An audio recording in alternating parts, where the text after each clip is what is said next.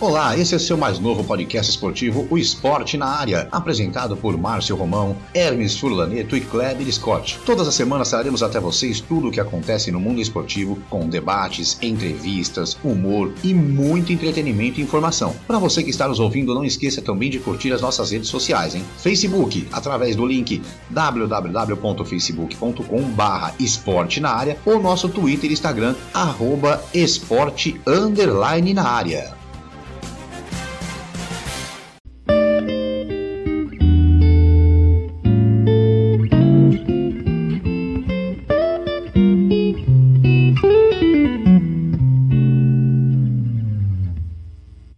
Seja muito bem-vindo, muito bem-vindo ao nosso quinto episódio do podcast Esporte na Área. Apresentação de Márcio Romão, Hermes Furlaneto, Kleber Scott, Geraldo Pessuti, sempre com vocês toda semana debatendo, repercutindo e conversando aí tudo o que acontece no mundo esportivo todas as semanas, hein?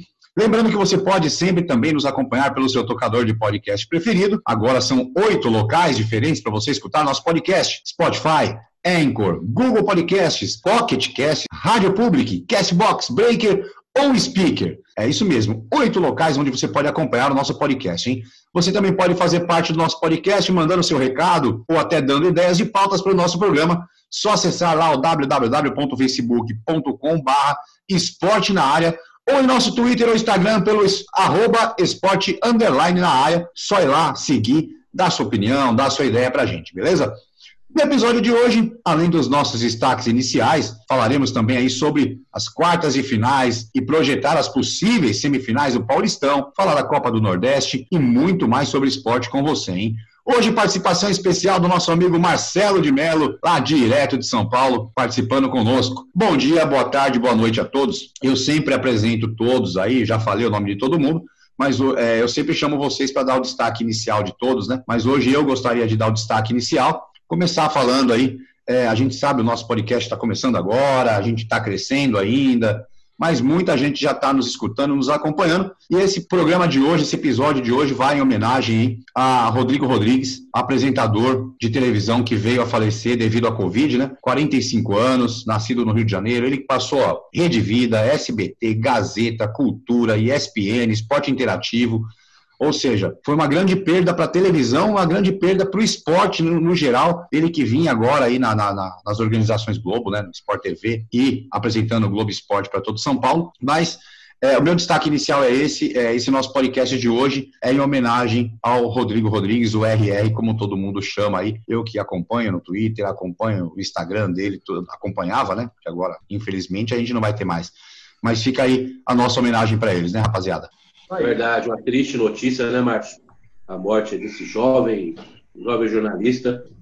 O Rodrigo Rodrigues marcou muito na, na, na SPN também, né? Fazia um programa muito legal lá. Uma pena. É, mandar aí um forte abraço para a família e que lembrar que esse mundo é passageiro, que Deus nos prometeu um mundo bem melhor que esse. Deixar, acho que uma, uma mensagem aí pro, os familiares, né? O RR que marcou uma. Ele veio nessa nova leva de apresentadores e comentaristas aí, né? Uma linha um pouco mais despojada, descontraída, mas com muita informação e pelo menos as homenagens que a gente viu hoje aí pela, pelos canais esportivos mostra que o cara era muito boa gente. Então é deixar os sentimentos para família e vida que segue, né? É isso aí. E além do, do esporte, além do esporte, ele também era músico, né? Ele tinha um conjunto, e até o primeiro contato que eu tive com a, com a pessoa dele, com o trabalho dele, foi na TV Cultura, ele apresentando um programa relacionado à, à, à música, a discos, né? Aquele, os famosos LPs, né? Coisa assim, é, resgatando trajetórias ali. É, infelizmente, uma perda. A, a Covid está é, é, poupando ninguém, jovens, idosos, estamos aí à mercê, infelizmente, dessa pandemia, uma perda, nossos sentimentos aí à família e ao meio jornalístico como um todo. É isso aí. Bom, iniciando então o programa de hoje, agora sim, vou lá, as apresentações, vamos entrar na nossa rotina normal, começando por ele, Hermes Furlaneto. Bom dia, boa tarde, boa noite, o seu destaque inicial. Bom dia, boa tarde, boa noite, Márcio. Geira, nosso amigo Cléber Ventania, nosso convidado de hoje, Marcelo. Seja muito bem-vindo. É, o meu destaque inicial é mais um cancelamento de evento aqui no Brasil e um evento não tão próximo assim, né? Deixando claro que vai demorar bastante ainda para as coisas retornarem por aqui. É, a, Ultimate acabou cancelando a reserva da Arena da Barra é, para a realização de mais uma edição do UFC Rio de Janeiro, e essa reserva era para o dia 14 de novembro. Então, assim, previamente, muito previamente cancelado, é, desde 2006 o Rio de Janeiro não ficava fora do circuito do UFC. Então aí o Brasil perdendo mais um grande evento e além de tudo deixando claro que a perspectiva de volta não é tão, tão rápida, né? É, essa perspectiva de volta, né, Hermes, que, que já não é só para o esporte, né? A gente está vendo aí cancelamento do UFC, cancelamento da Fórmula 1, Carnaval indo para maio, Réveillon sendo cancelado, quer dizer, é, vai ficar ainda um bom tempo nisso, né? É, exatamente. É, não, não é nada mais do que consequência é, de, uma, de uma política muito mal feita em relação à contenção do, do contágio do coronavírus, é, com conflitos entre os diferentes poderes aí que não falaram a mesma língua em nenhum momento da, da, da pandemia.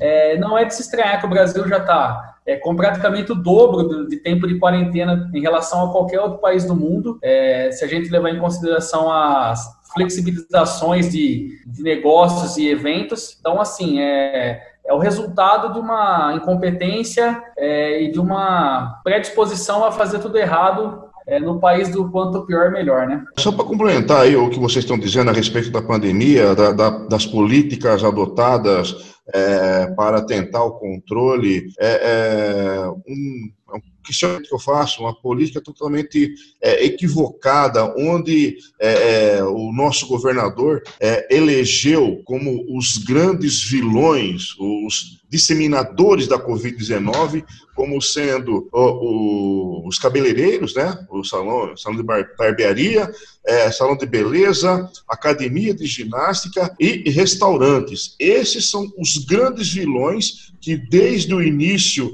da quarentena, há mais de 120 dias atrás aí, estão proibidos de se trabalhar, né?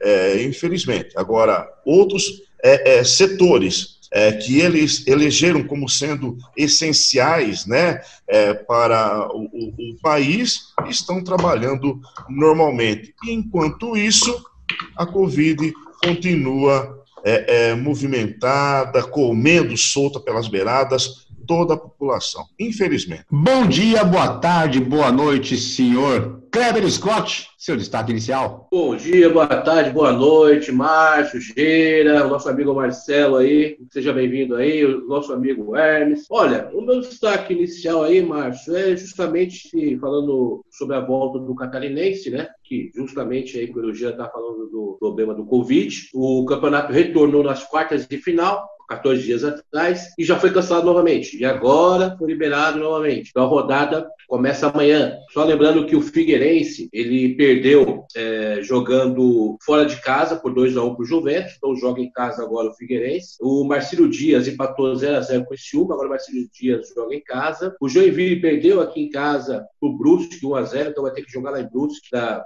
tentar reverter essa situação. O Havaí, que perdeu para Chapecoense, lá em Chapecó, por 2 a 0 Então, esse é o quadro, essa situação aqui. E Joinville, situação feia, feia mesmo. Então, vou até em fazer breakout, breakout é, como fala lá, o... Lockdown. Não, não, Lockdown. Oi? Lockdown lockdown, fazer um lockdown aqui, porque o negócio está feio. A situação que foi aí no Brasil todo, mas chegou aqui, aqui no estado e está complicada a situação. Mas é aquilo que o Gira falou. É, a má política realizada pelos governadores, aqui o caso do, do Moisés, é, foi lamentável e agora o povo que paga né, as consequências. Pois é, né? Mais um local aí que acabou pagando, o campeonato voltou. Agora, vamos ver se agora volta de vez, se Deus quiser, vai, vai dar tudo certo, né? Bom, bom dia, boa tarde, boa noite, senhor Geraldo Pessuti, seu destaque inicial. Ah, bom dia, boa tarde, boa noite, conforme a ocasião em que você, nosso amigo, está uh, ouvindo, vendo esse podcast. Bom, uh, o destaque inicial é a venda de jogadores aumenta. Pode ser inspiro para clubes sanearem aí as dívidas e driblar a crise no Brasil? Bom, o Brasil é um celeiro, é um produtor, um exportador de jogadores, de talentos, jovens talentos para o futebol estrangeiro, isso ninguém discute, ninguém questiona. E diante dessa crise financeira que estão os clubes, a saída que eles estão é, encontrando, mais uma vez, é a venda desses jovens talentos. Eu tive acesso, pessoal, a um levantamento que foi feito pelo César é, Grafietti, economista e especialista em banking e gestão e finanças do esporte a segunda receita mais importante do futebol nacional em 2019, entre clubes da Série A e B, foi justamente é, com a venda de jogadores, chegando a representar até 23% do valor total, ficando atrás apenas de direitos da, da TV, que representam aí 41%. Bom, é, tivemos exemplo recente aí, a, a, o respiro que o Corinthians teve com a, a, venda do, do Rodriguinho, né? Rodrigo, né? Pedrinho. O Pedrinho, Pedrinho. Pedrinho, Pedrinho. O Benfica aí, é, sem os cofres do Corinthians, deu aquela respirada. Uh, Fluminense, Santos, pessoal vendendo muito. Uh, para não me alongar muito, é, ele diz aqui ainda nessa matéria, nessa pesquisa, os benefícios da negociação de jogadores não é apenas financeiro. É importante a reciclagem do elenco, o incentivo à chegada de mais atletas de base e a retroalimentação da estrutura. Oh, gente, como que vai fazer um, um é, reciclagem do elenco se os jogadores porco e marmentemente estrearam no profissional, os que vieram categoria de base, nem se firmaram, a torcida nem é, é, colocaram eles a um título de a um patamar de é, semi-ídolos ainda, nem se acostumar direito, já estão sendo vendidos. Então, eu, a pesquisa, beleza, maravilha, mas eu discordo esse negócio de reciclagem de elenco. O caboclo sobe um ano, no ano seguinte está sendo comercializado para o exterior. Ele nem se firma com a camisa do, do clube que o revelou e já vai ganhar mundo afora, faturando o clube, faturando o empresário e o jogador em si. Então, reciclagem de elenco incentiva a, chegador, a, a, chegada de, a, a chegada de novos atletas? Como diria o falecido Avalone, interrogação. Não, é verdade, né, Geral? Hoje em dia você não vê atleta, esses atletas novos, é, a gente não sabe nem número de camisa dos caras, os caras já são vendidos, né? Hoje não, nem para vender camisa serve. Não decora o número da camisa, você é, nem é, se acostuma com a fisionomia do cidadão, ele já, ó, zarpou. Já foi, né? Daqui uns dias, é, Hermes não vai ter tempo nem de gostar do Paulinho Boia, né, Hermes? Vai ser difícil, hein? Faz tempo que, que a gente não vê um jogador de São Paulo aí fazendo duas temporadas, um, um garoto da base, né? David Neres, Lucas, é, saem muito rápido, né? Anthony agora. Então, realmente, é, a, base tá, tá só dando uma, passa, uma pisadinha no profissional, pelo, pelo menos do São Paulo, né? Que é meu clube. É bem complicado, né, Kleber? Olha, a categoria de base no Brasil sempre foi complicado, né? Felizmente, há muita sujeira nesse meio aí, né? Todo mundo sabe. É, a categoria de base, ela lá atrás, com uma molecada com 10, 12 anos, ela está chegando empresário, conversando com o pai e com a mãe, já para aliciar o jovem ali, né? Eu discordo de uma coisa que o, que o, que o, que o Geraldo falou no, no jogo, no programa passado, a questão da Lei Pelé. Acho que foi o Geraldo que comentou sobre a, a Lei Pelé, que era ruim, né? Eu não acho a Lei Pelé ruim ela libera o jogador a ter o. Né, o jogador cansou, assina um contrato, venceu e está livre. Nesse ponto é ótimo. Mas concordo na questão do empresário. O jogador ficou na, saiu da mão do clube e foi para a mão do empresário. Né? Isso que dificultou. E, e mais, o jogador hoje com 11 anos, ele já chega no clube com o empresário. Ou ele vai fazer 16 anos, que pode fazer o, o primeiro contratinho ali de pré-profissional pré ali, ele já garante 30%, 40% do jogador. Por isso que hoje em dia os times não têm 100% dos jogadores. Não tem como. Não tem como. Com 16 para 17, já tem 30%, 40% do empresário. E se não der esses 40%, 30%, 50% do empresário, o jogador não assina o profissional.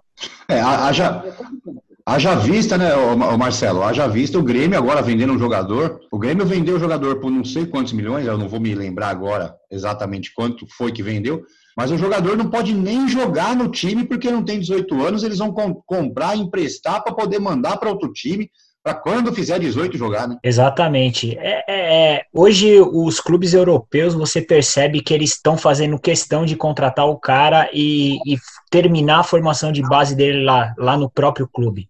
É, eles não eles querem pegar a, a mão de obra, na verdade, o talento bruto dele e lapidar.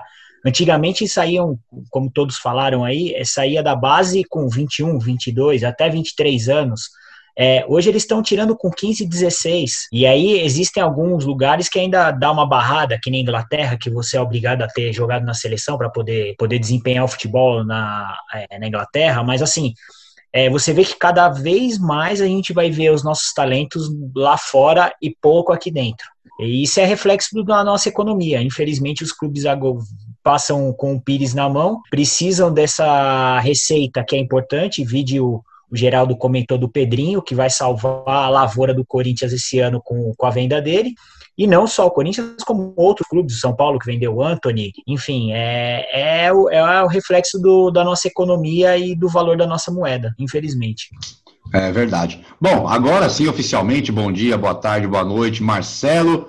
Marcelão, seu destaque. Bom, bom dia, boa tarde, boa noite a todos aí. Prazer falar, Geraldo, Hermes, Kleber, convite do, do Márcio aí, que a gente vem conversando aí no, nas últimas semanas aí. O meu destaque é, é a defesa do Corinthians. Incrível que pareça, dois jogos sem tomar gols. Tudo bem que contra o Palmeiras a gente teve um, um São Cássio aí salvando a lavoura da gente, mas é a gente não tinha essa questão de ficar dois jogos sem tomar gols há nove meses atrás. A última sequência que a gente teve foi com Vasco e Grêmio, onde contra o Vasco nós ganhamos e o Grêmio empatamos de 0 a 0. Então é um reflexo. A gente que passou a pandemia toda com medo do que aconteceria com o time do Corinthians, é, volta com um outro zagueiro, saiu o Pedro Henrique, que foi para o Atlético Paranaense. Entrou o Danilo Avelar, de, que é, agora é ex-lateral e, e, zagueiro oficial. É, todos apostavam muito no, no Sid Clay ou, no, ou até no, no próprio Piton, né, que vem da base. E o Carlos entrou ali na lateral esquerda, não comprometeu e a defesa do Corinthians vem aí. Dois jogos, duas vitórias, zero gols tomados. É, mas diga-se de passagem, o São Cássio foi contra o Palmeiras, o São Cássio foi contra o Oeste, e tomara que venha São Cássio contra o Bragantino. Com né, certeza. Viu, Márcio? Mas eu falei para você que o Avelar ia arrebentar, né? Falei para você. Calma, Márcio. O Avelar vai ser o melhor zagueiro do Brasil. Já tá começando muito bem. Não, né, nessa, parte, nessa parte, ô, Gira, eu lembro que eu queimei a língua aqui no, no dia dos palpites, que eu falei que dificilmente o Corinthians ia passar sem tomar gol com o Avelar na defesa, né? Não, o Avelar, como disse o, o Kleber, está arrebentando, já está aí sendo oh, visto com, com, carinho pelo Tite, para quem sabe aí compor a vaga da seleção. Não, não tenha dúvida disso, não tenha dúvida, já está sendo visto com outros olhos aí. É, Dudu já, o, o, o, o, Tite não olhava mesmo, né? já virava o rosto, né? Tanto que ele foi embora, vai possivelmente se naturalizar lá no Catar, vai, vai se catar por lá mesmo, porque aqui Hã? Vai ficar por lá mesmo, não vai, cara? É. Ô, ô, ô, Hermes, quem é, quem é Rodrigo Caio perto de Danilo Avelar, rapaz? É, exatamente, né? O... Quem é Rodrigo Caio perto de qualquer um, na verdade. o Rodrigo Caio só teve valor no Flamengo. Vocês, né? Vocês deram moral pra ele lá, não, hein? Não, mas, mas ele fez uma baita de uma defesa no Flamengo, eh, na, na, uma dupla de, de zaga ali no Flamengo. Ele, ele foi bem no Flamengo, né? Vamos falar a verdade, no Flamengo ele foi bem. O São Paulino deram muito valor pro Rodrigo Caio, né? É. Ah, mas é, é normal. Tem, eh, eu tava discutindo hoje, inclusive, num, num grupo aí de, de, de WhatsApp, é, porque o Denis acaba de ser escolhido o melhor goleiro do Campeonato Português. Né? Acabou esse final de semana e ele foi considerado o melhor goleiro do Campeonato Português. Então, assim, tem jogador que no clube vai e no outro não vai. E a torcida daquele clube não precisa se arrepender e falar assim: nossa, eu xingava tanto ele quando estava aqui e agora em outro time ele está indo bem. É porque é uma coisa que acontece no futebol. Ele se dá bem em outro ambiente, de repente o time joga de uma maneira que é, a característica dele sobressai. É, são coisas que o Rodrigo Caio no São Paulo, ele até teve um início interessante indo para a seleção, mas a última temporada dele no São Paulo foi um negócio horroroso, foi uma catástrofe, né? É, foi igual eu falei do Doni aquela vez, né? No outro programa nosso. O Doni aqui era uma coisa, foi para Itália, virou um monstro, virou um, um deus na, no, na Itália. É coisa de, de maluco, realmente. Bom, destaque... destaque de Copa América, né? Destaque de Copa América. Pênalti na final. Exatamente. Bom, terminando aqui o primeiro bloco, nosso primeiro bloco aí com os destaques iniciais. Daqui a pouquinho a gente volta, segundo bloco do nosso esporte na área. Olha, vamos falar muito aí de Campeonato Paulista, vamos falar da Copa do Nordeste, tem muito mais esporte para vocês daqui a pouquinho no nosso segundo bloco. Daqui a pouquinho a gente volta.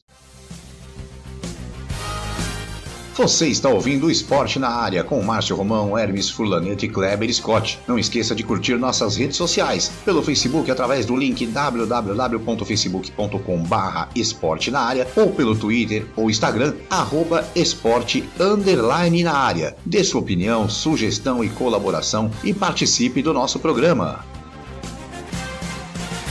É isso aí, voltando então, segundo bloco para você do nosso episódio, quinto episódio do nosso podcast Esporte na Área. Lembrando aí, acompanhe nossas redes sociais, www.facebook.com.br esporte na área, ou nosso Twitter ou Instagram pelo arroba esporte underline na área. Sempre aqui toda semana, eu, Márcio Romão, Hermes o Kleber Scott, Geraldo Pessuti, estaremos aqui debatendo tudo o que acontece no esporte e hoje com participação especial do nosso amigo Marcelo de Mello, hein? Bom, vamos falar de Campeonato Paulista agora, rapaziada. Campeonato Paulista chegando aí, quartas de finais, pergunta direta e reta. Por aí a gente vê sempre a seguinte pergunta nos programas esportivos, né? Qual dos grandes tem menos chances? Qual dos grandes tem mais chances? Hoje eu vou fazer uma pergunta diferente para vocês. Começar, começar pelo, pelo Gera, depois a gente acompanha com, com todo mundo aí. A minha pergunta é a seguinte, Gera. Dos pequenos, Mirassol, Santo André, Bragantino e Ponte Preta, ou dos menores, não pequenos, né, na verdade, dos menores, Mirassol, Santo André, Bragantino ou Ponte, quem tem mais chance de passar, na sua opinião? Você crucificado, Bragantino. Hermes? Bragantino, até porque nem é pequeno mais, né? É. Ah, com a Mas- Red Bull junto, né? Marcelão, você? Cara, como um bom corintiano, eu tenho que ser sincero. Acho que o Bragantino é o favorito. Mas vamos ver Mas, se a né? camisa pesa, né? Mas o Bragantino, na teoria, foi o que fez a melhor campanha. Então, é acaba tendo um pouquinho de favoritismo. E você, Kleber? Ô, Márcio, sinceramente, eu, eu comi bola. Eu não entendi a pergunta. A pergunta é a seguinte: dos quatro, da- das- dos quatro times menores, Mirassol, Santo André, Bragantino e Ponte, qual tem mais chance de se classificar? Ele não Como é quis entender. Eu não entendi uma. É, é- sabe por que eu, eu fiz a pergunta novamente? Eu não estou entendendo. Estou falando de Bragantino. É. Bragantino pega o Corinthians, irmão. E, e para você, quem é que tem menos, mais chance, então? Do- Dos times pequenos é a ponte que pega o Santos. Ah, tá. Entendi. Ag- Agora eu entendi. Bom, eu, na minha opinião, também é, é Bragantino, mas com um pezinho ali para Ponte Preta. É capaz de passar Bragantino e Ponte Preta ainda. Porque o Santos também tá numa fase que eu vou te contar. Mas, é, e falando dos grandes. o, o Kleber é engraçado, né? Ele não quer entender a pergunta nossa. Mas assim, Ele Agora- não quis entender, né? É, ele não quis entender. A verdade é essa. olha, eu estou abismado com essa pergunta. Estou abismado. Ele ficou pasmo. Mas, mas, por quê, pô? Bragantino? Não, é Red Bull. Agora é Red Bull, né? Vai pegar a asa e vai voar mesmo. Vai É. voar. É, na, na verdade é, é, é, é Bragabu, né? Agora o pessoal tá chamando de, Bragabu. de Bragabu. Bom, mas vamos falar então, agora falando sério, vamos, vamos es- esmiuçar aí essas partidas da- das quartas de final. Vamos começar, vamos, vamos seguir o calendário, né? Amanhã, sete e meia da noite, Morumbi, São Paulo e Mirassol. Hermes, e aí? É, o São Paulo ele pega o jogo mais fácil do- dos quatro, porque o Mirassol foi um dos times que, que foram prejudicados com a parada, é, com muitos contratos aí interrompidos. Se eu não me engano, são 15 ou 16 jogadores que estavam no Mirassol até antes da parada que não estão mais é, agora no clube. Então, assim, é um clube que só se classificou porque ele já estava com a vaga garantida mesmo. Se ele dependesse de resultado nessas duas partidas pós-parada, provavelmente ele não teria se classificado. Então, assim, é, o São Paulo é amplamente favorito em relação ao Mirassol. É, é, uma derrota seria uma, uma hecatombe, seria uma coisa assim é, muito, muito é, preocupante mesmo. Então, eu acho São Paulo amplamente favorito. Entre os quatro jogos aí, é o mais, é o mais a maior diferença entre os times é o jogo de São Paulo. E, ô, Geraldo, o que, que você achou aí do, do time reserva do São Paulo jogar, é, jogando, né, pedindo, alguma molecada ali pedindo passagem, não pediu não? Pelo amor de Deus, né? É, é- é incrível, é incrível. É, é- é- tem que falar assim, para essa molecada, para o time do São Paulo, que vencendo o Mirassol vai favorecer o Corinthians de alguma forma. Aí a molecada vai jogar bola, vão conseguir ganhar o jogo com certa tranquilidade. Porque, vamos de venhamos, né? Vamos, vamos vocês vão convir comigo, que é incrível isso, essa tendência é que o São Paulo tem em, em ajudar, não é não, não, é, não quer prejudicar o Corinthians, ajuda o Corinthians. Ou, oxalá o grafite diga isso, né? Pelo amor de Deus. Então, se disserem, gente, se a gente vencer o Mirassol, vai favorecer o Corinthians, então dá São Paulo na cabeça. Ô, ô Gerard, Ô, Gerard, você quer me dizer que então que o melhor jogador do Corinthians na última rodada foi o, o, o Volpe? Foi o Volpe. É, né? Coisa, não? É, Elinho marcando gol, ah, é uma festa, um churrasco. Elinho, o Elinho marcando gol. Você tem noção do que é isso? É o segundo gol na carreira do Elinho. É o segundo gol na carreira do Elinho. Ele fez quando não precisava fazer. Ah, para, mandou. E, e, e, e, o Paulinho Boia, só porque o Hermes criticou, o Paulinho Boia jogou pra caramba, hein, Hermes? Ah, jogou bem, entrou no finalzinho, no metade do segundo tempo e fez um gol, um golaço, né? É, só não me iludo muito, porque o Elinho, quando entrou nas mesmas condições do Paulinho Boia em 2018 contra o Flamengo, também fez um golaço muito parecido e só agora foi fazer o segundo gol com o profissional. Pela projeção, ele vai encerrar a carreira com 24, 26 gols. é. Aliás, aliás, Gera, hoje, hoje, eu tive a curiosidade de, de numa conversa de, de ver o ataque do São Paulo somado. Quantos gols tem como profissional? O Toró tem quatro. O Elinho tem dois. O Calazans tinha zero, acho que não tá mais em São Paulo. Zero gols em três anos como profissional. O nosso nove, que é o Pablo, que é o matador, ele tem 65 gols em 260 e tantos jogos. Ele dá uma média de 0,2 por jogo como profissional. Então, assim, é um, é um, o ataque de São Paulo é um negócio pavoroso, entendeu? Números é um negócio horroroso. É. Marcelão, e aí, o que, que, você acha desse jogo de São Paulo e Mirassol? Ah, eu, eu acho que tem que seguir a, a linha que o Geraldo falou. Fala que vai favorecer o Corinthians que o São Paulo consegue um bom resultado. Eu acho que é mais ou menos essa linha. Mas brincadeiras à parte, assim, São Paulo tem, tem um bom time. Ah, é, é favorito contra o Mirassol, mas a gente já viu muito de, né, time pequeno ou os times menores para não ser uma coisa ofensiva, times menores sempre tem um que acaba surpreendendo. Né? Não sei se pode ser pode ser o Mirassol, o Santo André, o Bragantino, ou a Ponte Preta. Mas enfim, eu acho que o São Paulo tem, tem é o favorito do jogo, vai jogar em casa, apesar de não ter o fator torcida para empurrar o time, né? Mas acredito que o São Paulo vai passar desse confronto aí. Torcida. E aí, Kleber? Ah, a torcida do São Paulo não vai apitar, então não tem problema, não tem negócio de torcida, né? Olha, o São Paulo é favorito. O Mirassol vai jogar com o time, praticamente o time aí é júnior, né? Não tem como. Só igual o Hermes falou, nós uma zebra absurda para o São Paulo perder, né? Não se o São Paulo quiser perder, não perde. Mas, olha, sinceramente, vai ser, se perder, vai ser a pior derrota da história do São Paulo. Vai jogar contra o Juvenil, praticamente. Eu quero, eu quero comentar uma coisa. Eu gostei muito também do Igor Vinícius, viu? Lateral direito. Olha, não sei por que o Juan Fran joga nesse time aí, cara. Não sei por quê. Esse moleque voou. Daniel Alves. Daniel Alves. Daniel Alves mas tá jogando no meio, né, Daniel Alves, né? Não, não. não, não. Quem indica? É da patota. É da patota. Quem indica? Do... Ah, panela, né? É, é, é, o famoso, famoso QI. É o QI, é. Aí é complicado. Tem o Diego Costa, também um menino, um comentário aí, um menino bom também, Diego Costa aí. Olha, o São Paulo, Cutia sempre dá bons frutos, né? Pena que o São Paulo vende rapidamente o time, né? Porque que falar agora, criticando, não sabe, mas estou falando sério, o São Paulo vem formando uma galera muito boa, muito boa. Pena que o futebol brasileiro é mal administrado, os clubes estão sempre com, com o Pires na mão, né? E aí não tem como manter. Já pensou o São Paulo meter, manter um time que, que vendeu aí Anthony, vendeu o, o, dois aí? Nossa, um timaço, um timaço. Verdade. Agora é o seguinte, eu não consigo entender uma coisa. O, o goleiro, né, o Thiago Volpe, é um goleiro que eu não consigo. É estranho. Eu gosto dele, gosto, acho um goleirão. Faz cada defesa bonita, faz cada defesa fantástica. Mas ele sempre faz, é incrível. Um ele joga bem o jogo todinho, mas sempre faz uma mancada. Ele não consegue passar um jogo sem dar uma mancada. Foi dar uma arquetada estilo Rogério, né?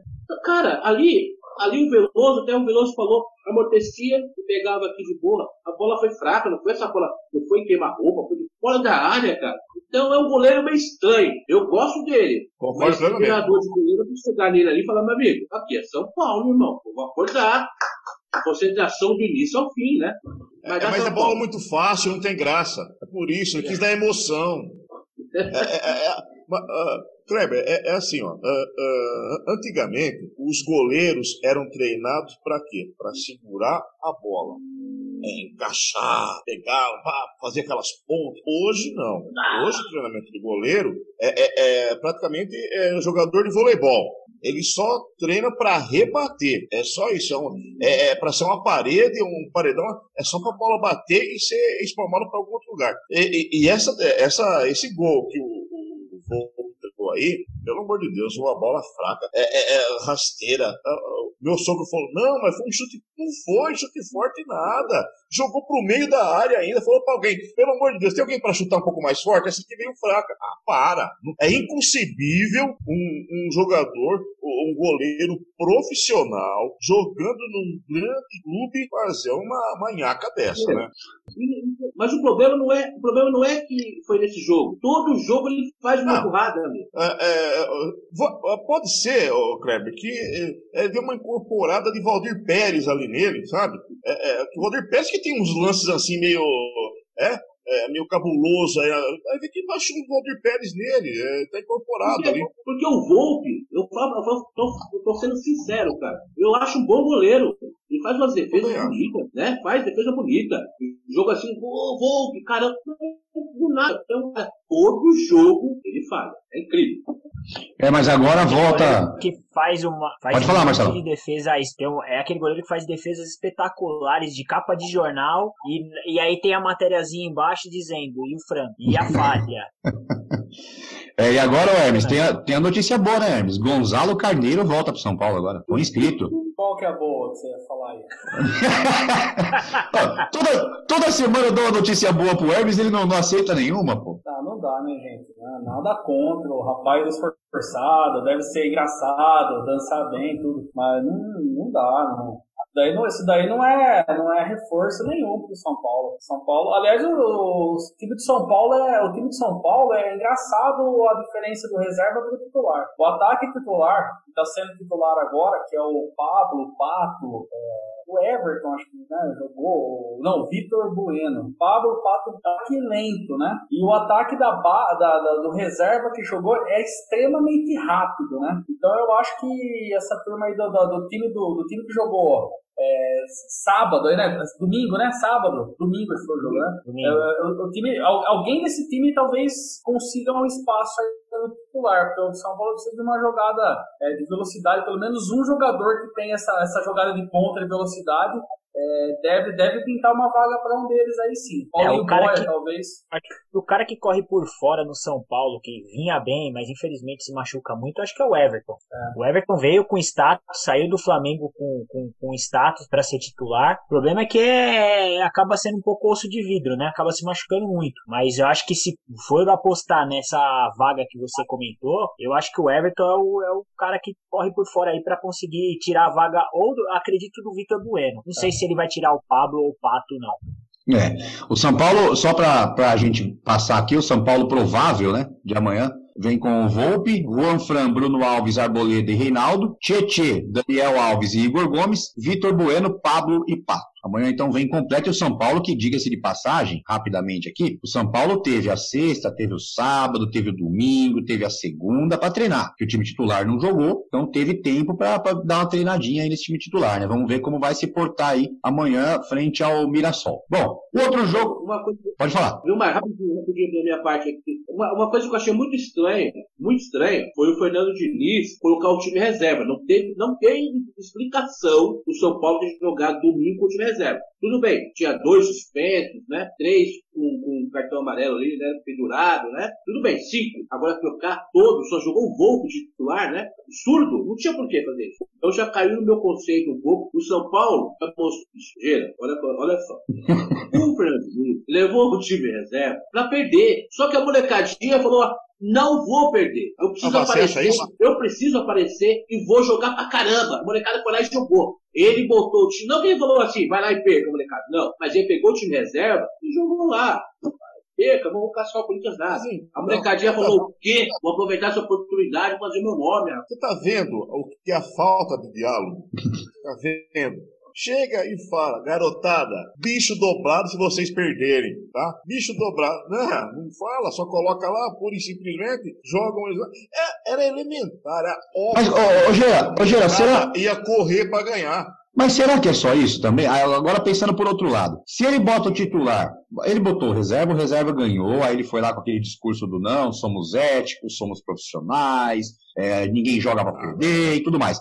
Agora, será que, se ele coloca o time titular, o titular ganha, a torcida não bate na porta do CT na segunda-feira? Porque não bateu com a molecada. Com a molecada não vai bater. Mas na porta do CT, com certeza ia bater na porta do CT na segunda-feira pra pegar Pablo, pra pegar Pato, pra pegar Deus e o mundo lá, porque o titular jogou e, e- e ganhou. Será que também não tem isso? Também não tem essa pressão em cima dos Ah. titulares? Eu acho que não chegaria nesse ponto, não. Eu acho que não. Bom, Ó, A pressão ficou mais nas redes sociais, né? Nas redes sociais é que a pressão veio forte, né? Principalmente a, acho que a Independente soltou, quatro, bom, acho que a maioria deve ter recebido no WhatsApp quatro, cinco mensagens criticando o São Paulo e falando, é, jogo que tem, quem ganhar, vocês perdem, o que tem que perder, vocês ganham, e ressuscita não sei quem, enfim, eles estavam bem irritados. Mas eu acredito que não- vai ser tão forte assim, não. Nesse ponto que o Márcio falou aí, é o seguinte: se for analisar por, esse, por, por essa visão, Márcio, o Fernando Diniz foi um covarde. Porque aí ele jogou a molecada pro, pro Leão comer, sim. Né? Tem- nexo, cara. Entendeu? Eu achei o seguinte: na minha opinião, jogadores que mandam lá, Daniel Alves, olha, a gente vai, entrar esse jogo aí, vai dar complicado, a gente vai acabar ganhando, vai dar merda, põe a molecada pra jogar. Botou a molecada pra jogar, mas não com a intenção de ganhar. Jogou, botou a molecada, ah, molecada, vamos jogar aí, joga sem problema, joga tranquilo. Até porque a gente não pode levar muito em consideração esse jogo, porque os caras entraram sem peso nenhum pra jogar, molecadinha. Sem peso, nenhum, sem torcida, sem responsabilidade nenhuma. A torcida pedindo pra perder, então eles jogaram como se fosse um coletivo. Jogaram tranquilo, leve, livre e solto, entendeu? Só Não que tinha aí. pressão nenhuma, né? não? Não tinha pressão nenhuma na molecada, né? É, Não aí tinha torcida, é, ganha- ganhar ou perder tanto faz. Então, é, tá certo. Aí só E- pensa- e aí complementando- na bola. Só que é o seguinte, o detalhe, o Fernando Diniz não contava com a molecada ia entrar com essa vontade que jogou. A molecada arrebentou. A molecada falou, o quê? É a oportunidade que eu tenho pra jogar. Eu vou jogar, vou aparecer um pouquinho. E aí deu o que deu. E aí, pra ajudar, Kleber, ainda foi o jogo da TV. E aí é que os mole... aí é que a molecada vai querer mostrar mesmo. É bom. Passando aí do jogo do São Paulo, então vamos pro próximo jogo de amanhã. Nove e meia da noite, Palmeiras e Santo André. Ó, Palmeiras que sofre com, com desfalques, né? Não tem o Mike, não tem o Veron, não tem o Luan Silva, não tem o Matias Vinha, já tinha perdido o Dudu. Agora, é, eu tinha passado a pauta para vocês, e eu vou arrumar a pauta antes que o Kleber dê furo, que nem semana passada. O Gustavo Gomes já está inscrito, já apareceu no vídeo, viu? É que eu tinha passado a pauta com o Gustavo Gomes como, como é, desfalque. Mas o Gustavo Gomes já apareceu no bid. A gente não sabe qual time que o Luxemburgo vai colocar em campo, porque ninguém, em nenhuma rede social eu achei, e nem no, no- no site do Palmeiras eu achei aprovada a escalação do Palmeiras. Eu não sei se algum de vocês, alguém de vocês conseguiu ver a escalação provável do Palmeiras. O certo é que o Gustavo Gomes volta. Para Com vocês, certeza. para vocês aí, favoritaço o Palmeiras? Favoritaço não, mas favorito. Favorito sim. né? Palmeiras, é, por mais que tenha perdido aí jogadores importantes, tanto por, pela venda, no caso do Dudu, que era o principal jogador há alguns anos já, quanto pela desfalque, por, por esses motivos, mas ainda é um elenco muito bom. Ele é o, o Ramires, é, acabou fazendo, enfim, seu gol aí na rodada passada. O Luiz Adriano é, voltou da, da, da, da parada da mesma maneira que estava antes da parada, fazendo gol todo jogo. É, então, assim, favorito. Não, não favoritaço, mas favorito. Até porque o Santo André também perdeu alguns jogadores nessa, nessa parada aí, né? Também foi o que sofreu com a questão contratual. Outro que voltou jogando a mesma coisa que jogava antes da parada, né, Gira? Foi o Lucas Lima, né? Voltou jogando igual, né? Tá parado. né? Ó, hoje eu vi, hoje eu vi o- aqueles memes que eu sempre vejo antes dos programas e falo pra vocês, né? Hoje eu vi um meme antes, um pouco antes da gente começar a gravar, eu vi um meme escrito assim: Quem você ressuscitaria? Garrincha ou Lucas Lima? Porque, olha, o Lucas Lima tá numa drag, hein? O, o Garrincha com as duas pernas tortas, viu? O Lucas Lima tá numa drag e Palmeiras não vem jogando essa bola que tem para jogar. Elenco tem, mas o Luxemburgo não conseguiu colocar esse time para jogar ainda, né? É, o problema oh. que eu vejo no, no, no Palmeiras, desculpa, Kleber. O não, problema, pode, pode. o problema que eu vejo no Palmeiras, pelo menos antes da pandemia, o que eu vi do Palmeiras, ele tava apostando muito na molecada. Então você via o Patrick de Paula, você via o Veron, você tinha uma molecada, o São Paulo com uma base muito interessante aí que vai pode colher muitos frutos. Só que aí no jogo do Corinthians ele apostou nos Cobras e meu meio de campo quase praticamente improdutivo. Só no segundo tempo quando ele tirou tirou o Ramires e colocou o famoso LL, né, Lucas Lima, deu um pouquinho de, de mobilidade até no meio campo, é, fez algumas alterações, colocou a molecada, o Wesley entrou no lugar que o Rony tá no, bol, tá no bolso do Fagner até agora, aí entrou o Wesley para fazer uma, um salseiro aí, mas o, o Palmeiras é, ele tá nessa gangorra ainda, né? E a saída do Dudu é, vai causar alguns problemas, né? O Palmeiras tinha, acho que um cara que poderia ter, que seria o substituto, acho que até natural pelo que vem jogando, seria o Arthur, só que o Palmeiras vendeu ele pro, pro Red Bull, né? Que é um cara que vem desequilibrando aí no, no Red Bull. E, e agora o Palmeiras precisa encontrar esse, esse jeito de jogar, porque peças tem.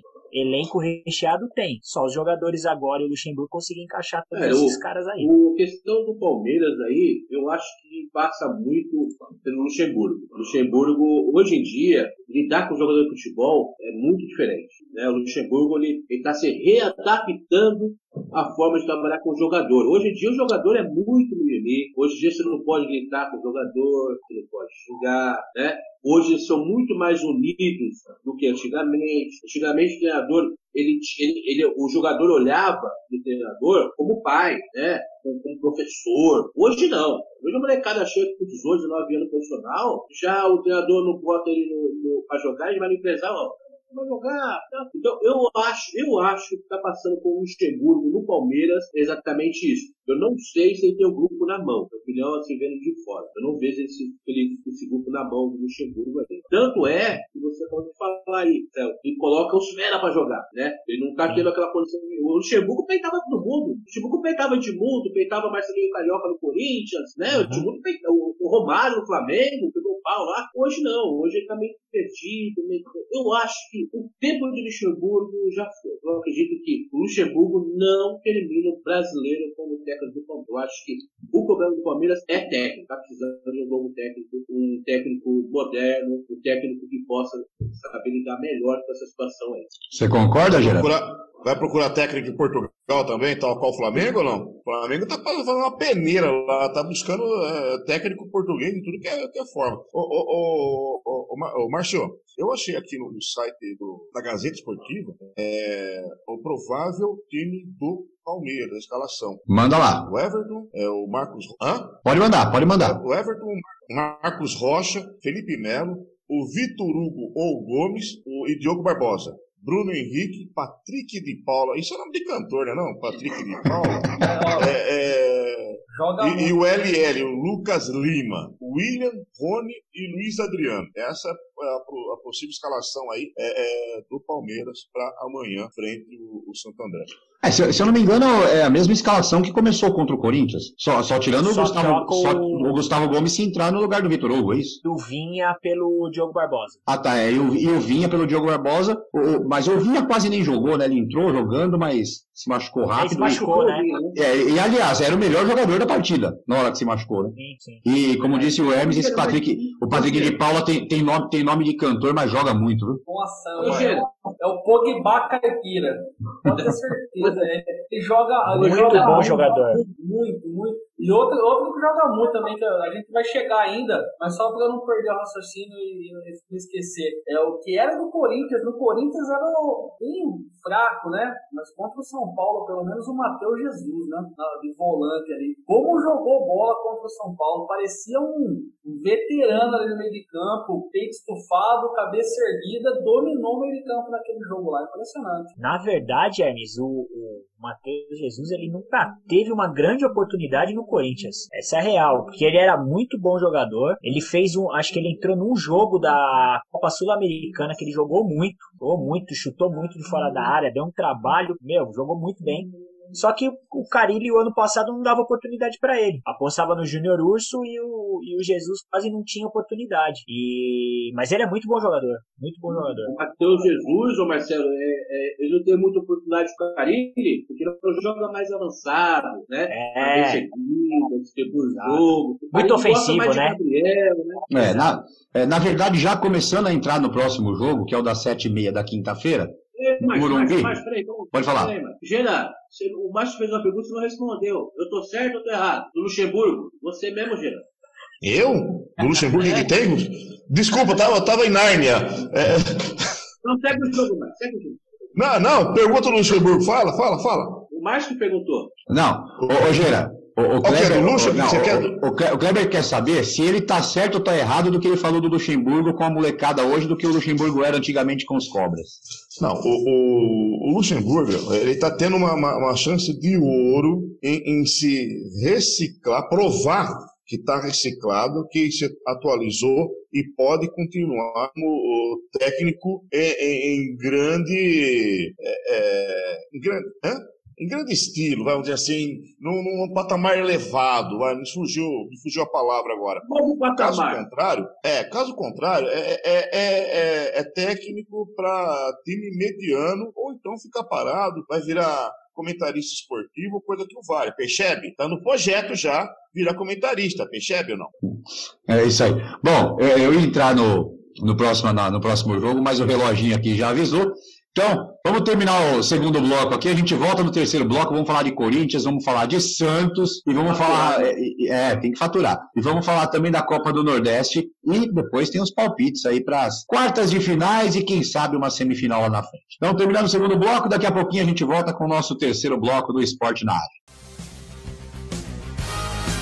Olá, já curtiu nossas redes sociais? Ainda não? Então não esqueça, hein? Pelo Facebook www.facebook.com/barra esporte na área ou pelo Instagram e Twitter arroba esporte underline na área. Aqui você pode participar, dar opiniões, sugestões de pauta e muito mais. Esporte na área, todas as semanas trazendo até você muita descontração, entretenimento e principalmente muita informação e opinião sobre tudo o que acontece no mundo esportivo. É isso aí, então, voltando ao terceiro bloco do seu esporte na área. Márcio Romão, Hermes Sulaneto, Kleber Scott, Geraldo Pessuti, sempre com você aí com tudo que acontece no esporte. Hoje com o nosso amigo Marcelo de Mello, a participação mais importante de hoje foi a dele. E a gente voltando, voltando com o terceiro bloco com tudo. E lembrando para você, olha, logo, logo vem aí nossa Liga do Cartola, hein? Liga do Cartola do Esporte na área, logo, logo com você aí. Logo, logo a gente vai falar para você aí todos os as formas de disputa da nossa liga. Vamos ter muita novidade. Eu já combinei com o Hermes que não vai ter capitão na nossa liga, porque esse negócio de capitão só derruba. Então, não quero capitão, não. Só me quebrou ano passado. Bom, voltando aí, falando então ainda do Campeonato Paulista, seguindo aí ah, o calendário, né? Na quinta-feira, Morumbi, sete e meia da noite. Corinthians e Bragantino tem estreia do jogo. Cantídio voltou a treinar. Everaldo, amém, aleluia, tá fora, se machucou, graças a Deus, amém, aleluia. E o Ederson ganhando espaço no time, né? Ederson, que aliás, voltando aqui ao assunto que vocês estavam falando no, no segundo bloco, o Ederson, se fosse o Carilli, ia ser igual o Matheus Jesus, viu? E ó, ia vazar do time. Que o Ederson, guardadas as devidas proporções, não, não tô comparando com ninguém, aí eu quero ver o que vocês vão falar. Mas quem viu o Ederson jogar, lembra, lembra muito o Paulinho jogando. Chega na área, chuta bem, tem presença. Mas vamos lá. Corinthians, vamos começar pelo Kleber. Fala aí, Kleber. O Coringão, você quer saber se o Corinthians passa, é isso? Não, quero saber o que você acha do jogo, se passa. Bom, se passa, você já falou lá no início, né? É, você não tem a dúvida. Não, vamos falar sério. Olha só, Márcio, com a entrada, se o Ederson entrar realmente, o Jô estrear e o Cantígio jogar, o time dá uma evolução muito grande, muito grande. Claro que o, que o, R, que o Bragantino tem um time certinho, um time que, inclusive, treinou, voltou antes que os times paulistas, né? Eles tinham um acordo entre eles, dá pra voltar todo mundo junto, eles voltaram antes, tal, teve um aí. Mas enfim, é um bom time.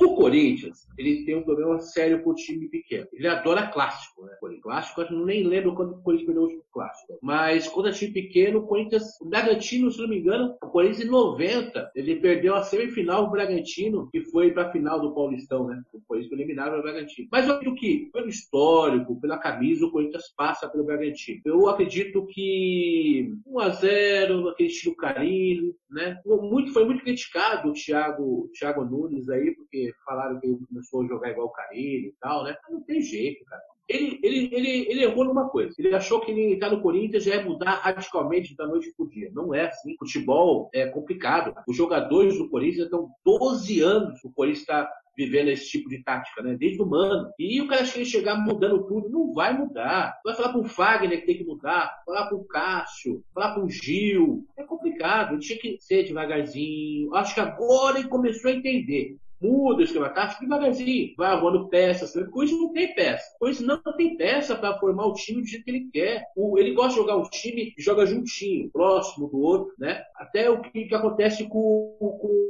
o time que veio contratado do Grêmio, o Luan. O Luan no Grêmio, ele jogava como? Ele o time do Grêmio é um time próximo, jogava pontinho, próximo do outro. O Luan é um jogador de futsal, na verdade. Se for analisar o jogo do Luan, é um jogador que joga espaço curto, próximo, jogadores próximos dele. E o Corinthians joga muito espaçado. Então a dificuldade do Luan jogar nesse time é esse. Agora, contra o Bragantino, passando com o Bragantino, que vai passar, eu acredito que vai passar, o Corinthians tem tudo para se tornar tetracampeão. E sendo o primeiro tetracampeão entre os grandes, né? porque teve um time aí, desse nome, vai, mil. Paulistano. Paulistano, né? Que conseguiu. Mas nem considero, nem considero. Considerar o Corinthians técnico. Então, é isso. Eu acho que o Corinthians passa pelo Bragantino. Não todos merecendo. É um bom time. Fez a melhor campanha no campeonato. Tudo certinho, né? Mas a camisa nessa hora, amigão, pesa e pesa grandão. Mesmo sem torcida, mesmo sendo no estádio neutro, que não é neutro, o Corinthians ganhou mais taça no Morumbi do que, né? Sabe como que é, né? Foi isso no Morumbi ali, a gente sempre tinha em casa, né? Salão de festas. Ah, é, até porque não tinha onde jogar, né?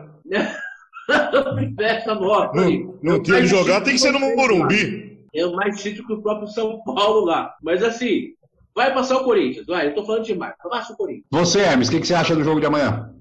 De amanhã não, desculpa, de quinta-feira, né? De quinta-feira. Eu acho que entre os quatro é, jogos das quartas de final é o mais equilibrado, por questão do Bragantino, time redondinho, time que, como o Kleber falou, ele voltou antes, já foi até criticado em entrevista aí pelo Vinícius nesses dias, então ele tá, o tempo de bola dele está tá mais em dia do que dos outros times, aí faz muita diferença na hora de jogar. É, o jogo eu acho que é o mais equilibrado. Conta fator camisa, eu acho que conta muito, independentemente de ter torcida em estádio ou não, a camisa pesa nesse momento. É, mas eu acho que vai ser um jogo extremamente equilibrado. É, chutaria por, por diversão. Se eu tivesse que colocar dinheiro, acho que eu não, não sei em quem eu apostaria, entendeu? Eu acho um jogo extremamente equilibrado mesmo. Olha, Vou apostar no Corinthians. Vou apostar no Corinthians. E eu, eu costumo dar muito bem. Ó, eu, eu, eu errei oito campeões esse ano já. Você quer continuar nessa reta, né? Continuar errando. Tomara, toma, se Deus quiser. Marcelão, o que, que você acha do jogo? Ah, é, é, eu sigo um pouco da linha do Kleber também. Eu, eu acredito que o, o Thiago Nunes ele começou no Corinthians com uma. Acho que até pelo anseio da torcida e, e até a pressão que até a mídia fez de esse jogo retrancado, esse jogo feio, de jogar por uma bola. Apesar que você pega o Caribe de 2017, o jogo era muito diferente do que foi o de 2019, não dá nem para comparar, não dá para comparar. Mas enfim, houve essa pressão e o Thiago Nunes veio com esse objetivo de fazer essa mudança. E, e ele conseguiu nos primeiros jogos, até na Florida Cup, nos primeiros jogos, conseguiu fazer o Corinthians ter um toque de bola até interessante, mas o Thiago Nunes não tem material para fazer isso. O que ele tinha no Atlético Paranaense, que ele tinha o Rony do lado, ele tinha o, o, o principalmente o Bruno Guimarães, que comandava aquele meio de campo ali. Nicão. Nicão, é, né? Nicão, você tinha. É, é, era uma série de jogadores que hoje o Corinthians não tem.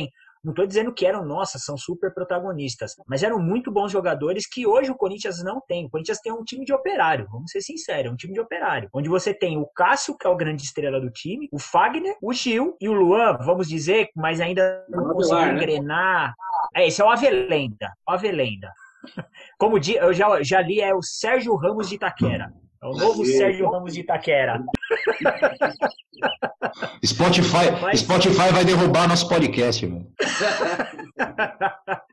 Mas enfim, é... então eu acho que o Thiago Nunes, nessa pandemia, eu acho que ele entendeu que não dá para fazer aquele esquema que ele gostaria. E a torcida também entende isso. Não tem, não tem muito para onde a gente correr. É, tem que fechar a casinha, tem que jogar mais fechadinho e aos poucos ele colocando a filosofia de trabalho dele. Porque é a filosofia que o Corinthians vem, como o Kleber disse, há 12 anos aí. E, co e com relação ao jogo do Corinthians e Bragantino, se a gente pegar o histórico do ano passado, nós ganhamos quando eles ainda eram só Red Bull, não era Bragantino. Ganhamos uma quarta nas quartas de final. Quem fez o gol foi até o Sid Clay. Sid Clay e. É, Sid Clay fez aí em 2018, não foi 2019, 2018. Foi Sid Clay e Maicon, se eu não estiver enganado. Então ele pegou eles nas quartas de final. É, eu acho que vai ser um jogo muito difícil. O, o Bragantino é tá com a melhor campanha, como todo mundo falou, voltou antes, está tá com um preparo físico talvez um pouquinho acima de todos. É, mas é aquilo, camisa do Corinthians é pesada, né? E é. se você parar para pensar, é, tá vindo de um tricampeonato, os caras vão querer esse tetra para escrever o nome na história. Fala, Kleber. É mais fácil o Mirassol ganhar do São Paulo do que o, do que o Bragantino ganhar do Corinthians. Escreve aí. Deus te ouça. Estamos torcendo para isso. É um, acho que dos quatro jogos, na teoria, é o mais complicado. No palpite, eu falei ali no palpitômetro, eu falei que acho que passa Bragantino, mas o coração vai torcer pro Coringão e, e vamos que vamos. Se for nos pênaltis, São Cássio contra o Júlio César da Eterno goleiro da base, Bracinho Silva atribui com a gente. é, o, o, o, Júlio César, bracinho de Horácio. Mas vamos lá. Ô, Geraldo, é, cutucadas, cutucadas de Kleber à parte. É, foi tão sutil, ninguém percebeu. Não é? Mas, é assim, sutileza mamutesca, mas vai lá. É, é, é, esse, esse negócio de, de lei do ex, se funcionar, o Corinthians está ferrado amanhã. Porque o que tem de jogador do Corinthians naquele time do Bragantino, hein, ah, mas o, o, Bragantino voltou antes. O, diferentemente de, do, do que o Marcelo falou, do, da, do, do, outro campeonato que eliminou também nas quartas, é, é dessa vez o Bragantino está com um investimento maior. Então, tanto que voltaram antes, está com melhor campanha, é, vai fazer frente para o Corinthians, sim. A questão da camisa pesar, o Corinthians tem uma aura é, envolta em, em, em, sofrimento, em raça, aquela coisa sofrida, dolorida. Então, pode até ser é, que, vamos dizer assim, passou aí meio que pelo buraco da agulha para essa fase, passou com certa dificuldade, estavam dizendo que poderia até cair, não passar, pedir chegou. Pode até ser que agora que, que conseguiram esse objetivo, agora deslanche. Mas, sincero, honestamente, Bragantino 2 a 0 com falha do mão de alface. é, pois é, né? Bom, eu. eu... Não, porque, não, porque falaram tanto, né? Alguém, alguém, não vou falar quem, falou tanto do, do Volpe que vai casa de defesa, como se, como se, né? O, o nosso querido, é, quando dá entrevista, ah, blá, blá, blá, blá, blá, blá, blá, que ninguém entende nada não tivesse, não ter aqueles, aqueles pagões, né? Mas vamos lá. Uma diferença muito grande entre o Cássio e o Volpe. O Cássio é goleiro de grandes jogos. Tá vendo? e grandes falhas também. Ó, eu, sinceramente, eu, eu acho que, o, que o Corinthians é, passa, mas assim, naquela, na carilada mesmo. 1x0, meio a 0 é, vai ser de novo aquela história do dar o primeiro chute no gol aos 45 do primeiro tempo. Vai, vai, olha, é, é, aliás, vai depender muito do time que entrar, na verdade, né? Eu, eu por exemplo, eu, se eu, se eu sou o, o Thiago Nunes, eu entraria com Cássio, Fagner, Avelar, Gil e, e Carlos. Eu colocaria Gabriel, Cantídio e Ederson. E na frente lá o Luan, o Jô e o Ramiro. Já que Apesar que ele vai entrar com o tal do Janderson, que pelo amor de Deus, eu não sei o que tá fazendo lá. Que minha mulher não me escute que o Janderson nasceu na mesma cidade que ela. Mas pelo amor de Deus, ele devia ter ficado em Barreiras. Não devia ter saído da Bahia. Porque é muito ruim de bola. Mas é, é brincadeira. O, o Janderson, a melhor parte do jogo dele é a hora que ele vai tomar banho. É a hora que ele vai pro chuveiro, filho. Pelo amor de Deus. Ela não, tá, ela, ela, não tá te ouvindo, né? Não, nesse momento ela tá trancada. É, quando a gente vem gravar, eu deixo ela trancada longe de mim. Mas, por, bom, por isso você tá falando, né? Tá, é, tá solto, né? Eu, eu, se eu sou o Thiago Nunes, eu jogaria com esse time. Dificilmente ele vai fazer isso. Ele não vai tirar o Camacho do time, que ele tem um caso de amor eterno pelo Camacho, dívida de gratidão com o Camacho, sei lá o que que é, mas ele não vai, infelizmente, ele não vai tirar o Camacho e vai entrar com o Janderson no lugar do, do, do Everaldo né? Mas, enfim, fazer Mas, o quê? Assino, assino com o relator. Se fosse meu time também seria igual. A mesma formação, mas também tô contigo. Acredito que vai jogar Janderson, Deus, creio em Deus Pai, e Camacho, minha Nossa Senhora. Mas que saudade do carinho que vocês estão pelo jeito, hein? Não, pô. Esse time tem três volantes. Esse time mas, não, mas, mas, mas, mas, o, o, mas você não pode comparar. O Cantídio é volante, mas ele chega na frente, ele arma jogo. O Ederson chega na frente igual Paulinho, quando era Ralph Paulinho, por exemplo, é, ele, ele joga no mesmo estilo. Novamente eu falo, não estou comparando o Ederson com o Paulinho, pelo amor de Deus, mas o estilo é o mesmo. Mas, mas aí, aí sim é, é, um volante fixo, um volante que chega um pouco na frente, que é o Ederson, e o Cantídio que sabe lançar a bola de longe, que tem aquele três dedos dele que que é muito bom fazendo o lançamento, e agora a gente vai ter um atacante que é o Jô, que não é aquele morto do Bozelli que não consegue, que joga de calça jeans molhada. Só que tem um problema, tem um problema aí, mas o Cantijo e o Ederson, eles têm mais ou menos a mesma característica, porque o Ederson também é jogador de lançamento, pega bem, ele chega muito mais que o Cantijo para fazer gols, né? Tanto uhum. o histórico do Ederson é o jogador que faz bastante. Mas eu não acredito que joga os dois, não. não. Não. não. Não, não. Essa, essa é a opção é, ideal, né? É que eu falei, se eu fosse ele, eu colocaria, mas não vai jogar. Não vai jogar. É, o, o, o, o Cantijo, o Cantijo ele, é, é, tudo bem que a gente não sabe como tá voltando o jogo pro Corinthians. É, mas o Cantijo, como Jô, ele, ele acaba tendo uma combinação interessante do jogo se você tiver um, um jogador de velocidade, porque o Jô sempre recebeu muita bola, fez pivô ou desviou bola para alguém passar em velocidade. Então, assim, o realmente tem uma qualidade de passe, joga tudo em cima, joga no jogo. O jogo ele vai matar e fazer o pivô para alguém, ele vai dar aquela, aquela casquinha na bola, só que aí o cara da velocidade tem, tem que saber jogar. O Corinthians tinha na primeira passagem do, do jogo, né? É, o, foi até o Romero, até o Romero jogou bem com.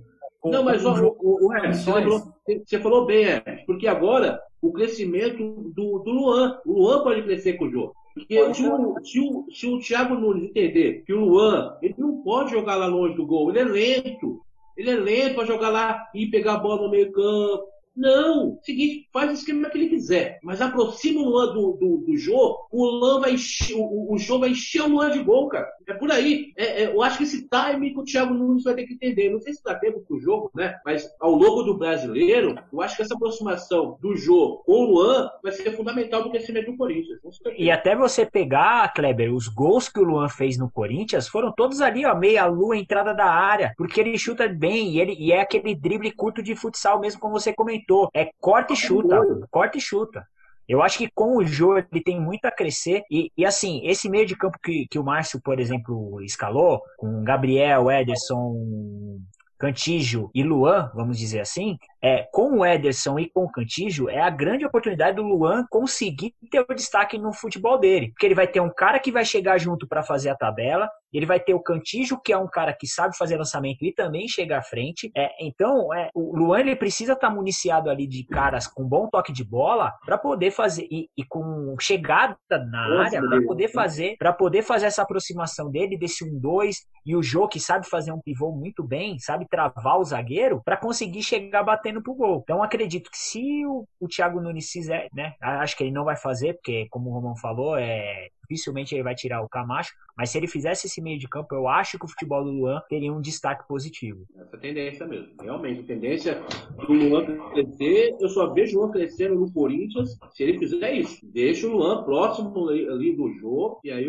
a história vai ser diferente mas ali no, no último terço, né? Que o pessoal agora fala, no último terço ali do campo. É, vamos lá então, vamos falar agora da, do último jogo, da quarta partida, das quartas de final. Santos e Ponte Preta. O Santos que deve vir a campo aí com Vladimir Pará, Lucas Veríssimo, Luan Pérez e Felipe Jonathan, Alisson ou Jobson, Diego Pituca, Carlos Sanches voltando ao time, Marinho, Caio Jorge e Soteudo. É o time do Santos. O Santos que vive uma fase que não é fácil. Ponte Preta que quase estava caindo, acabou se classificando É um jogo complicado para o Santos, né, senhores? É, o Santos hoje ele está numa Soteudo dependência, né? Soteudo é o, é jogador aí que, se ele tiver num dia bom, é, o Santos acaba criando jogada, tendo, tendo mais chance, tendo futebol melhor. É, e se ele não tiver no dia bom, o Santos acaba se equalizando aí com a ponte. Acho que a diferença do Santos pode ser essa. Soteldo é o cara que está. Não, que ele venha sendo um craque do campeonato, mas é o destaque do Santos, sim, é, tranquilamente.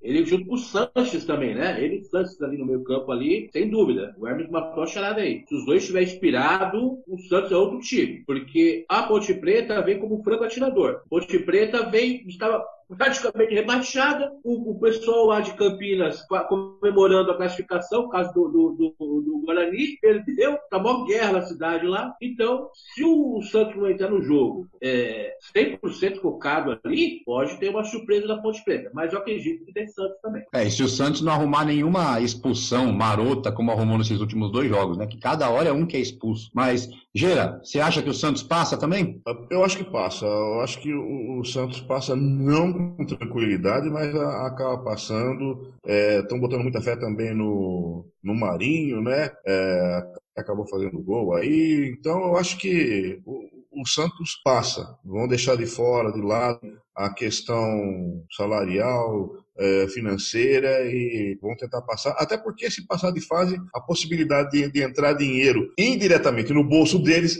é maior, né? Que aí a, a, a equipe recebe, ganha e consegue honrar os compromissos, ou pelo menos colocar um pouco da casa em ordem. É isso aí, Marcelão. Você o que acha do jogo? É, é, é o resumo que todo mundo falou. Acredito que o jogo do Santos passa exatamente por Soteudo, Sanches e Marinho. É, é, é o trio deles que pode fazer alguma, alguma coisa diferente no jogo ou trazer a vitória para o Santos. É, a única coisa, assim, se a gente conseguir comparar, lógico, não não camisa nem time, mas a história, a história do Corinthians é muito semelhante com a história da Ponte Preta. Eram dois times que estavam desacreditados e conseguiram chegar e se classificar. É, então a Ponte realmente vem como franco atiradora. É, não tem nada a perder, porque para quem estava rebaixado e conseguiu umas quartas de final, ela agora vem com força total. E então o Santos eu acho que precisa ter muito cuidado. Acho que dos quatro jogos, assim como o jogo do Corinthians e, e Bragantino, que é um jogo bem ali 50-50, 60-40, eu acho que Santos e Ponte Preta também é um jogo bem equilibrado, muito parelho. Acho que não tem um o Santos ligeiramente favorito, mas se a Ponte Preta se classificar, não vai ser, não vai ser zebra não. É, vamos ver como vai ser aí, né? E, é, bom, todo mundo então acredita no Santos, é isso? Kleber, você também acredita que vai ser jogo duro ou jogo fácil? Não, o jogo fácil não é que o Santos não está jogando esse futebol todo, né? Esse, o treinador do Santos, lá, o Josualdo, está tendo dificuldade no Santos, até por, por, causa do salário, aquela coisa toda, né? Briga com, com o presidente, estão querendo impeachment do presidente também. O clima não está nada agradável lá, né? Inclusive com o treinador também. Então, o jogo fácil não vai ser, não. Mas acredito que tem Santos. É isso aí. Bom, passamos então aqui nas quartas de final do Campeonato Paulista. Vamos dar uma rápida pincelada pelo a Copa do Nordeste, né? Semifinais da Copa do Nordeste. O jogo começa hoje, para quem sabe, para quem já acompanha, a gente sabe que a gente grava de terça-feira. O jogo começa daqui a pouco. Fortaleza e Ceará, Fortaleza de, Fortaleza de Rogério Ceni contra o Ceará. Rapaz, olha, me veio no pensamento agora, coisa rápida, não, nem vou pedir para vocês, mas é, quem viu aquele vídeo do Rogério Ceni xingando o jogador na, na beira do campo, quem tá lembrado desse vídeo, pensa se o Rogério Ceni fosse técnico do, do, do Janderson, rapaz. O que, que ele ia falar? Pelo amor de Deus. Mas voltando.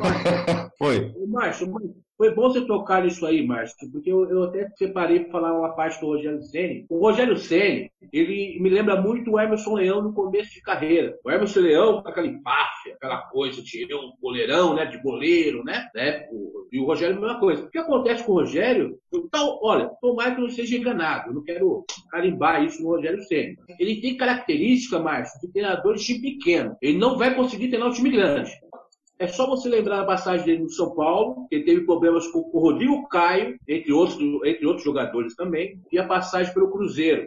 Mas aí, Kleber, mas aí entra, aí entra uma teoria que eu tenho do, do Rogério Ceni no São Paulo e, e no Cruzeiro, e é. a diferença dele pro Fortaleza. É, uma teoria que eu tenho, não, não que eu esteja certo, não é isso. Fortaleza, ele pegou uma molecada, um pessoal que vê ele como ídolo, vê ele como mito, vê ele como aquilo tudo.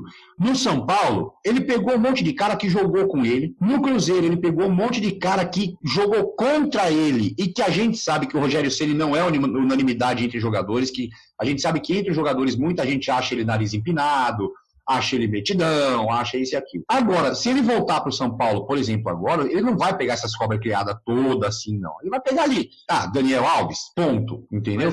a, a, situação é diferente, uma diretoria diferente que vai ser também se ele volta para o São Paulo hoje em dia. Não, não eu não estou falando disso. Tô, presta atenção, o que eu quero dizer é o seguinte, o Rogério saber, saber lidar com jogador de time grande é diferente de saber lidar com jogador de time pequeno. Você falou que ele xingou, que ele falou, que ele... Vai fazer isso no Cruzeiro, irmão? Não, não, mas na verdade, na, na verdade, Kleber, o que, o que ele. Não, na verdade, assim, o que ele falou. Se ele faz isso num time grande, chega no vestiário, os caras quebram ele, irmão. Não, aí na verdade, aí você vai. Aí você vai me desculpar, porque na verdade o que ele falou ali, eu dei um exemplo do que ele falou, assim, não por ser pejorativo, que o que ele falou ali, todo técnico fala a qualquer momento, é que tem 50 mil pessoas no estádio o microfone não pega. Ali estava vazio, pegou. Porque na Várzea a gente vê aquilo. É, eu e Geraldo, por exemplo, a gente está acostumado, tá acostumado, a transmitir jogo de campeonato de clube pequeno aqui, aqui em, em Jaú. Os caras falam coisa pior, meu amigo. Isso aí é toda hora, isso aí é toda hora. Mas assim, é que pegou uma situação que foi um, um estádio vazio, o microfone pegou e acabou reverberando para o mundo inteiro. Mas é, é que veio na minha, só veio na minha cabeça assim, se ele, se ele treina o Janderson, rapaz do céu, aquilo ali ia ser fichinho. Eu não estou querendo dizer, não tô querendo dizer dele xingar, dele falar, não, estou falando do, do ele, ele tá faltando ele pegar um, um, um tite da vida, o cara, o gerenciador de elenco, ele está faltando habilidade para ele conseguir dominar as feras. Eu vi a entrevista do goleiro Fábio, ele chegou para os jogadores do Cruzeiro, ele acabou de chegar, ele ganhou o primeiro jogo, até foi, né, no Rogério, no Cruzeiro. No segundo jogo perdeu, sabe o que ele fez? Ele falou, é, o time do Cruzeiro é o time velho. Porra, ele jogou até 45 anos, pô! Não, então, é, tá, tá bom, vai, o que falta, pô, agora, ele chega num time pequeno, ele é o Rogério, o cara cabeça e amém. Time grande é diferente, é diferente. É isso que eu tô falando. Não vou carimbar que ele nunca vai ser treinador de time pequeno, time grande. Vai ser, mas ele vai precisar aprender isso aí. É isso aí, mas vamos lá então. Vamos passar rapidão então aqui, ó. Fortaleza e Ceará. É, lembrando aí, vai ser o terceiro jogo entre os três esse ano. Teve um empate e uma vitória do Fortaleza. É, então, realmente é a primeira, ó, primeira vez fora do Ceará em 101 anos que esse jogo vai ocorrer fora do estado. 101 anos. E há 20 anos que não acontece um jogo desse fora da capital do Ceará. E um jogo, então, na Bahia com o estádio vazio.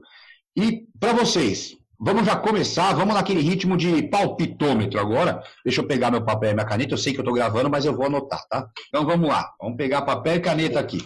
Hoje está gravando, Hermes. Hoje, hoje, tá, hoje tá gravando. Vamos lá. Fortaleza e Ceará. Hermes. 2x0 Fortaleza. Geraldo. 1x0 Fortaleza. Kleber. 2x1 Ceará. Marcelão. 2x0 Fortaleza também. Eu vou 2x1 Fortaleza. Segundo jogo, Bahia e confiança. É, Bahia e confiança. Hermes. 2 x 0 pro Bahia. Geraldo? 2 x 0 Bahia. Kleber? Esse confiança é da Bahia? Sergipe. Ah, então vai dar, vai dar Bahia. Não, é supermercado. Quanto? É Quanto? 1 x 0 Bahia. Rodriguinho. Marcelão? 2 x 0 Bahia. Eu vou de 2 x 0 Bahia também. Nossa, Agora vamos. Quase, quase unânime 2 x 0 Bahia. Pois é.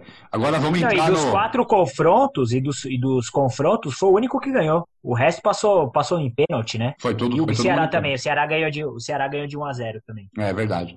Bom, vamos lá então agora, Paulistão, nossos palpites. Vamos começar lá então. São Paulo e Mirassol. Hermes. 3 a 0 São Paulo. Geraldo. 2 a 0 São Paulo. Kleber. 2x1 São Paulo. Vai dar 1x1, aí no finalzinho o São Paulo faz o gol da vitória. Marcelo? Eu acho que São Paulo ganha de 2 a 0 Eu vou 3x1 São Paulo. Mas virou São Paulo, né? Mas não virei São Paulo, é uma brincadeira, rapaz. Vamos lá. Palmeiras e Santo André, Hermes. 2x1 Palmeiras. Geraldo? 1x0 Palmeiras. Kleber? 2x0 Palmeiras. Marcelo? 2x1 Palmeiras. Eu vou 1x0 Palmeiras. Corinthians e Red Bull. Hermes. 0x0 Corinthians passa nos pênaltis. Geraldo? Infelizmente, acho que é 1x0 Corinthians. Kleber. O placar de sempre, 1x0 Coringão. Marcelão? 0,25 a 0. Não, 1x0 Corinthians. 1x0 Corinthians também é o padrão. Não, vocês estão vocês estão muito mal. É 2x0 Corinthians. Deus te ouça. E vamos lá agora. Santos. Todo mundo coloquei do Bragantino, sou Bragantino, Bragantino, Bragantino, mas tudo é Corinthians. Dos pênaltis, dos pênaltis. Pênalti é loteria. Santos e Ponte Preta, fala Hermes. Santos e Ponte Preta, Hermes. Santos e Ponte Preta. Acho, acho que a zebra vem daí. 2x1 Ponte. Gira. É, eu vou manter o, o padrão Federação Paulista de Futebol. 1x0 Santos. Kleber. Olha que jogo difícil esse, hein? Olha, 2x1 Santos. Marcelão. Eu acho que dá 1 a 1 pênaltis e passa a ponte. Eu acho que dá 1x0 Ponte Preta. Não sei porquê, mas eu tô achando que o Santos vai escorregar nisso aí. Bom, é isso aí, pessoal. Terminando então aí o nosso esporte na área. A gente tem quatro minutinhos aí para se despedir. Marcelão, obrigado pela presença. Volte sempre. Tá convidado aí para as próximas. Valeu, obrigadão, hein? Valente, obrigado Geraldo, Kleber, Hermes, Márcio pelo convite e quando precisar, tamo aí. Foi um prazer participar aí do podcast e vamos que vamos. É isso aí. Kleber Ferreira Scott. Um bom dia, Valeu, boa tarde, Marcelo. boa noite. Sempre aí, viu? O corintiano é sempre bem-vindo aqui nesse programa. Opa, valeu, Márcio. Valeu, Regis, Gera. Última, última, última notícia minha aqui é que o Monza está querendo contratar o nosso querido Carlos aí, né? O, o Corinthians pediu 4 milhões de euros por 60% do passe. Então, o, o- quem não lembra, né? O senhor Berlusconi é o presidente do dono do, do Monza e o Adriano. Cagliari. Isso, ele também é o diretor lá, né? Então, o Monza, que subiu para a Série B, né? Do italiano, e vai formar um timaço para subir para a Série A. É, pra você, ver a situa... você ver a situação, não é nem a Ferrari, é o Monza que quer contratar o jogador do Corinthians. Olha a situação que nós estamos. Daqui a pouco vem o Fusquinha contratar também. Geraldo Pessuti. Bom dia, boa tarde, boa noite. É, mas. Bom dia, boa tarde, boa noite. É, é, Fusquinha não, mas que já teve Beto Fuscão jogando no Palmeiras, já teve, né? É, lembra dele não? É, Ah, e, e- e vamos aí, vamos aguardar aí a- o novo técnico português para o Flamengo. Opa! é, é isso aí. Parece que o Flamengo já está fechando a contratação do novo técnico aí. Hermes, bom dia, boa tarde, boa noite. Bom dia, boa tarde, boa noite. Satisfação partic- participar novamente aí do nosso podcast. Eu, Marcelo, aí agradecemos pela participação. E aí a gente volta aí na semana que vem com todos os erros de palpite que a gente já está acostumado. Vai ser, Um abraço, noite. vai ser os destaques iniciais, os nossos erros de palpite. E só, ô, Gera, tá- saiu agora uma notícia aí, parece que o Flamengo tá fechando com o espanhol mesmo, o Domenech. Parece que vai vir o Domenech, o auxiliar do Guardiola, né? Parece que tá, tá vindo pro, pro Flamengo. Bom, pessoal, bom dia, boa tarde, boa noite a todos. Prazer novamente aí com vocês nesse podcast, nesse nosso quinto episódio, nosso podcast Esporte na Área. Lembrando aí, www.facebook.com barra esporte na área. Só entrar lá, curtir nossa página, seguir-nos nas redes sociais. Um abraço a todos, até semana que vem, se Deus quiser. Você curtiu mais um Esporte na Área, o seu mais novo podcast esportivo. Aproveite e não esqueça de curtir nossas redes sociais, Twitter ou Instagram, arroba esporte underline na área ou pela nossa página do Facebook, www.facebook.com barra esporte na área. Esporte na área, sua mais nova opção de podcast e informação a qualquer hora do dia ou da noite, sempre ao seu alcance e sempre junto com você.